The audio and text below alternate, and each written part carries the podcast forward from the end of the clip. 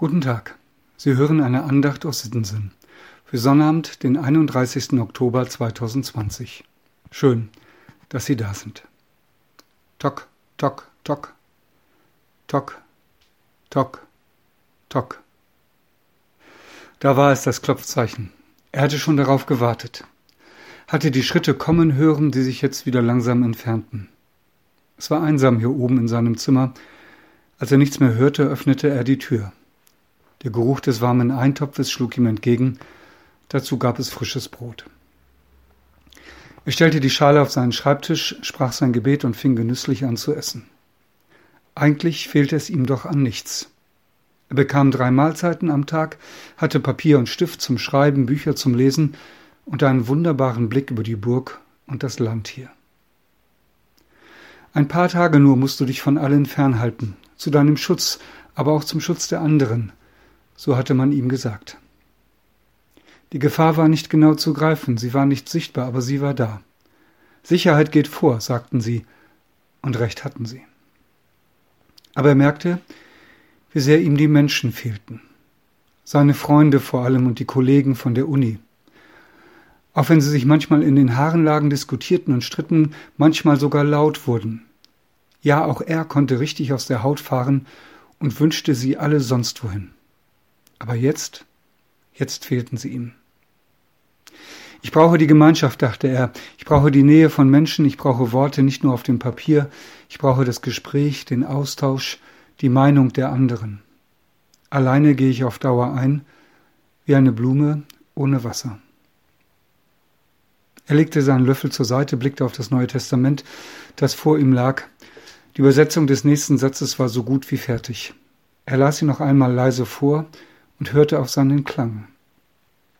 Am Morgen, noch vor Tage, stand Jesus auf und ging hinaus. Und er ging an eine einsame Stätte und betete dort. Markus 1, Vers 35. Jesus dachte er, Jesus, warum hast du die Einsamkeit gesucht? Bist hinausgegangen, als alle anderen noch schliefen? Wolltest alleine sein, alleine mit Gott? Wolltest nur für dich und für ihn da sein in deinem Gebet? Allein sein so ging es ihm durch den Kopf, ist offensichtlich gar nicht so schlecht. Und dann? Vielleicht ist das ja auch eine Chance, diese Zeit. Man hatte ihn herausgerissen aus seinem normalen Tagesablauf, abgesondert von allen anderen. Allein sein, das musste er von einer Stunde auf die andere lernen. Jetzt dachte er, okay Gott, ich habe verstanden. Es braucht auch diese Zeiten. Bitte Gott, segne mein Alleinsein, lass es eine Zeit sein, in der du mir begegnest. Er klappte das Buch zu und dachte, dann soll es so sein. Dann will ich diese Zeit akzeptieren und Gott bitten, dass er sie segnet. Er nahm die Schreibfeder und trug den Titel ein, den sein Buch haben sollte. Das Neue Testament, ins Deutsch übersetzt von Dr. Martinus Luther. Liebe Hörerinnen, lieber Hörer, so ähnlich mag es gewesen sein. Nicht genauso, aber vielleicht ein bisschen so als Martin Luther im Sommer 1521 seinen persönlichen Lockdown erlebte. Er war abgesondert, in Quarantäne sozusagen. Um sich, seine Anhänger, aber vor allem die zarten Anfänge dieser Bewegung zu schützen, die sie später Reformation nannten und die bald ganz Europa ergriff und verändern sollte.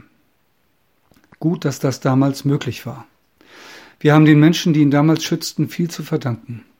Und Martin Luther auch so wie wir auch heute denen viel zu verdanken haben, die Social Distancing, Masken tragen und die Quarantäneanweisungen der Gesundheitsämter ernst nehmen und befolgen.